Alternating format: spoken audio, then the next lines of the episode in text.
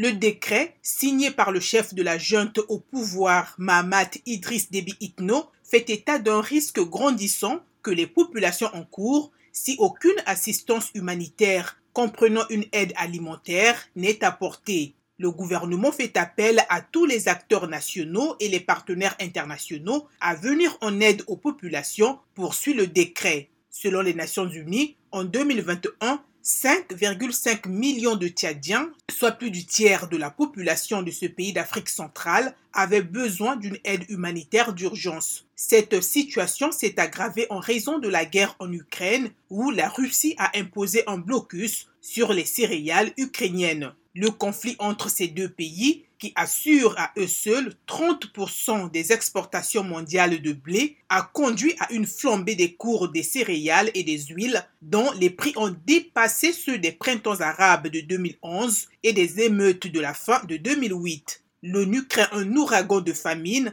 essentiellement dans des pays africains qui importaient plus de la moitié de leur blé d'Ukraine ou de la Russie. N'Djamena espère toujours des progrès dans la restructuration de sa dette avec l'objectif que le FMI puisse procéder au premier examen de son programme d'aide ce mois-ci avec, à la clé, un nouveau décaissement en faveur du gouvernement tchadien.